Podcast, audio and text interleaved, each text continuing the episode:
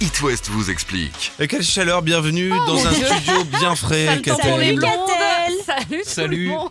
Bon, les journées les plus chaudes d'aujourd'hui et cet après-midi, on va dépasser euh, localement les 40 degrés à l'ombre.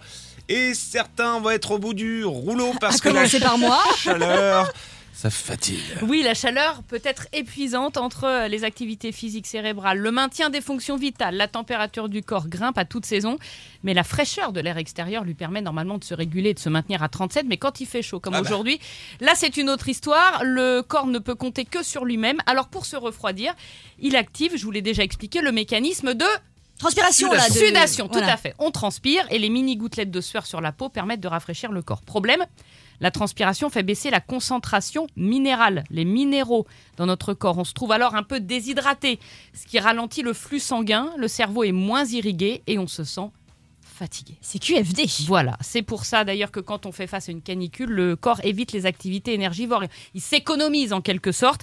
Euh, des phénomènes comme la digestion qui font beaucoup augmenter la température interne sont relégués au second plan. Ça explique pourquoi on a moins d'appétit quand il fait chaud. C'est bien, c'est une excuse C'est pas pour parce rester qu'il dans fait chaud qu'on a moins faim. C'est parce que euh, la digestion se met au ralenti et donc du coup on a moins la sensation. Ok. C'est bien fichu. hein. On s'économise pour garder à peu près un peu de cerveau et euh, Le, corps voilà. humain m'épate. Bon, euh, mets la clim un peu plus forte là, parce que j'en peux plus. It West vous explique. À retrouver en podcast sur toutes vos plateformes. Vous avez une question? Envoyez un mail à rédaction@itwest.com.